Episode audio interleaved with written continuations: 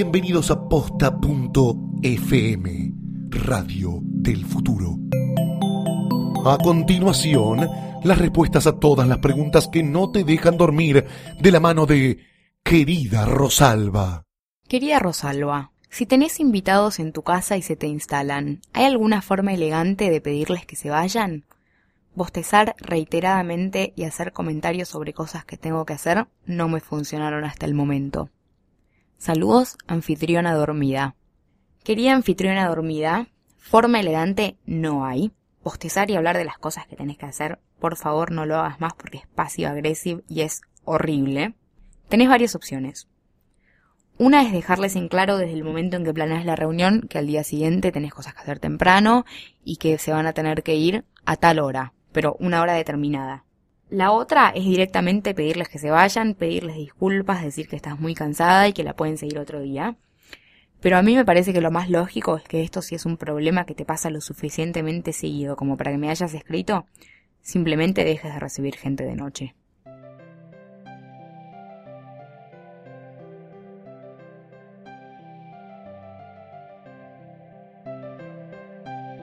Mis queridos oyentes, bienvenidos a Querida Rosalba. Soy Rosalba Pico Estrada, arroba Mary-Rocks en Twitter. Y Querida Rosalba es el podcast que tiene como objetivo resolver todos los problemas que no te dejan dormir de noche. No hay problemas muy chicos, no hay problemas muy grandes, resolvemos absolutamente todo. Hoy nos escriben una chateadora rechazada, una comerciante cansada y una conviviente ajustada. Escuchemos qué tienen para decir.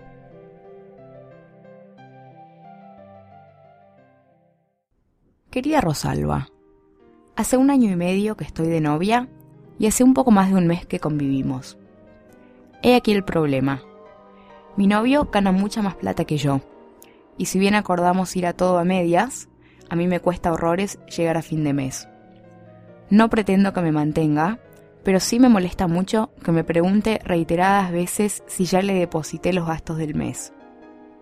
A veces, por fuerza mayor, él paga algo antes y yo quedo en mora, y me lo recuerda en cada oportunidad que tiene, o mucho peor, lo saca a relucir en discusiones posteriores.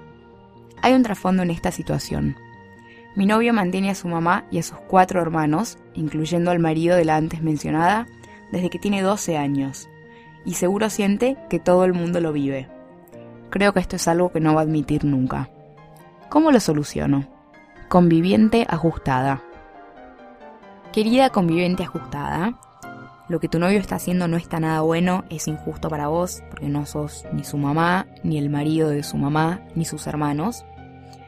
Pero desgraciadamente este no es un tema del que vos le tengas que hablar, es un tema suyo entre él y su familia, así que cosete la boca, mordete los dedos, haz lo que tengas que hacer, pero no le hables de este tema a tu novio.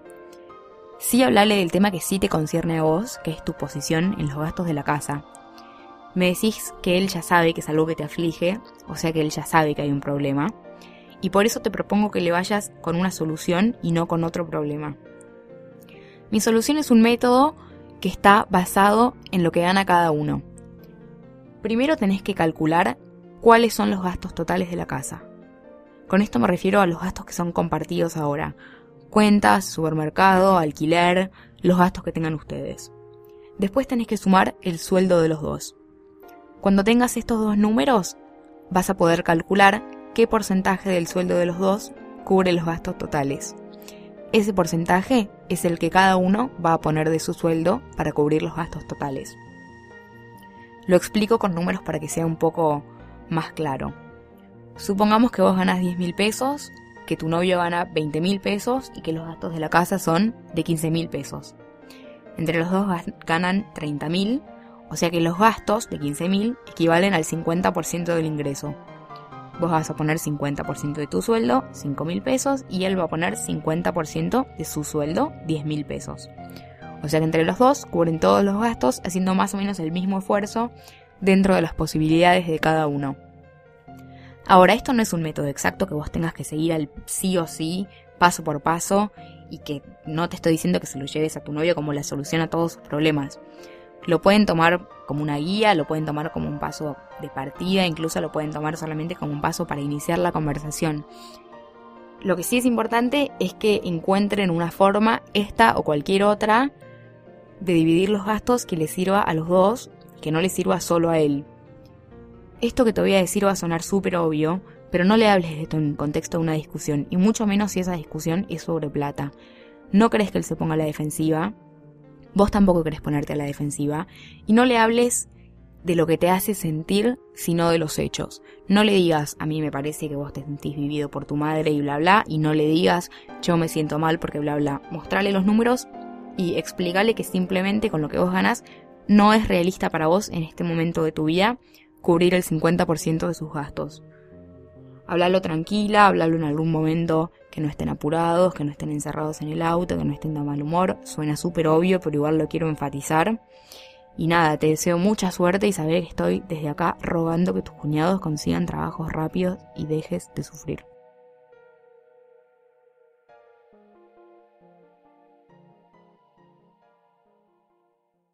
Si tenés una amiga, una prima, una cuñada, una compañera de trabajo o quien sea que está embarazado, que acaba de tener un bebé, no salgas corriendo a comprar un peluche, que son siempre horribles, o un body que ya debe tener 10 millones, y mejor regalarle algo a ella, que es un momento en el que seguramente le guste sentirse un poco consentida.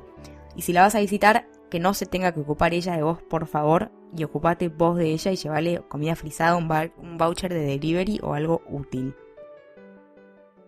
Querida Rosalba, tengo un negocio a la calle.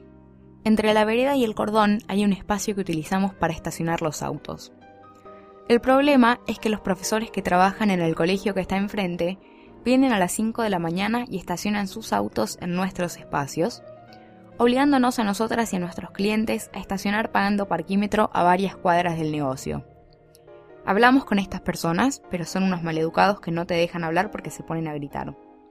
Pusimos un cartel de prohibido estacionar, pero no le hicieron caso y hasta llegaron a romperlo.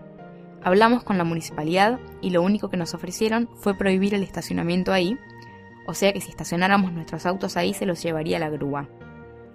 Poner cadenas cerrando la vereda con candados está prohibido y nos multarían, y dejar carteles fijos también está prohibido. ¿Alguna idea que no se nos haya ocurrido? Comerciante cansada. Querida comerciante cansada, Entiendo que te parezca injusto e incómodo que ellos lleguen antes y ocupen todos los espacios. Entiendo que no te cope que tus clientes tengan que estacionar lejos para llegar a tu negocio. Pero ese espacio no es tuyo y nunca fue tuyo. Y no podés privatizar un espacio público poniéndole un cartel. No funciona así. Esa calle es tu lugar de trabajo, pero también es el lugar de trabajo de los profesores que trabajan en ese colegio y que ellos tengan mal modo o buen modo, lo que sea, no cambia la situación, que es que ese espacio es público y no hay nada que puedas hacer al respecto.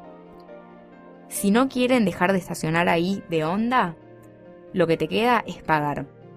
Podés hablar con la municipalidad y ofrecer un alquiler para que el espacio sea tuyo, ver si te dan bola.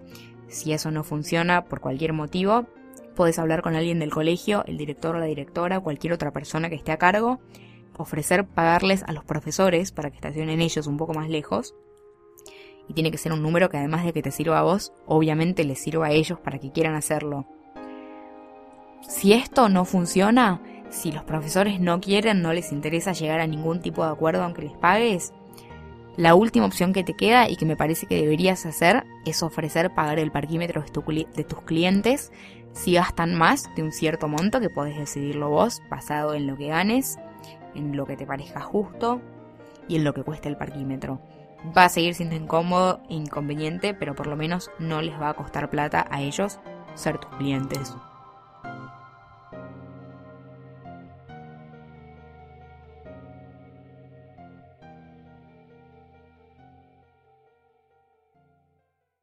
¿Cómo se divide un taxi correctamente? Si dos personas comparten un taxi, tiene que ser más conveniente y más barato que tomarse taxis individuales para los dos y no solo para uno. Y en mi opinión, la forma más justa es que el que se baje antes le deje a la otra persona una porción de lo que indica el reloj, que se acerque a la tarifa completa, pero que no sea la tarifa completa. Así ganan los dos. El que se baja primero paga menos de lo que dice el reloj y el que se baja después paga por un viaje mucho más corto del que en realidad hizo. Si te da miedo que la otra persona te clave con la tarifa, porque no lo conoces o porque es un amigo con el que ya tuviste temas de plata, Antes de salir o antes de llamar al taxi, preguntarle si tiene efectivo o si necesita pasar por el cajero automático.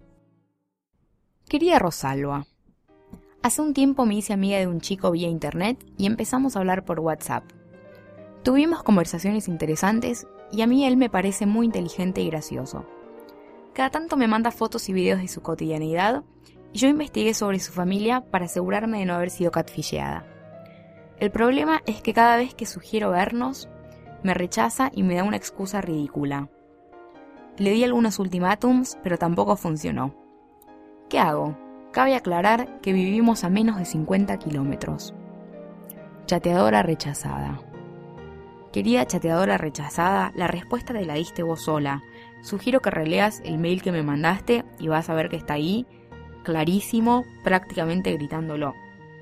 Si este chico estuviera realmente interesado en conocerte, ya te hubiera conocido. Internet es sin dudas una herramienta genial para conocer gente, me salvó mi relación a distancia, conocí a varias de mis mejores amigas, pero creo que todos estamos de acuerdo en que es limitado. Si a vos te interesa ir más allá que WhatsApp y a él no, no hay mucho que hacer y las reglas son las mismas que si se hubieran conocido en la oficina, en una fiesta por amigos en común o lo que sea. Olvídate y te sugiero que te olvides lo antes posible.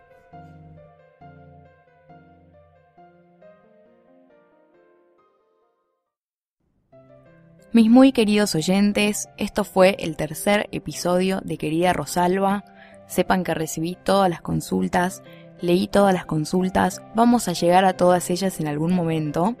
Y si me necesitan, me encuentran, como siempre, en queridarosalba.posta.fm. Hasta el próximo miércoles y gracias a todos por escuchar.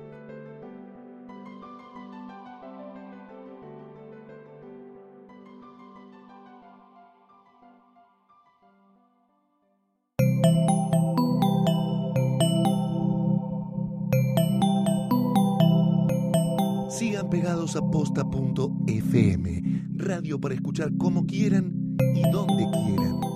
Posta.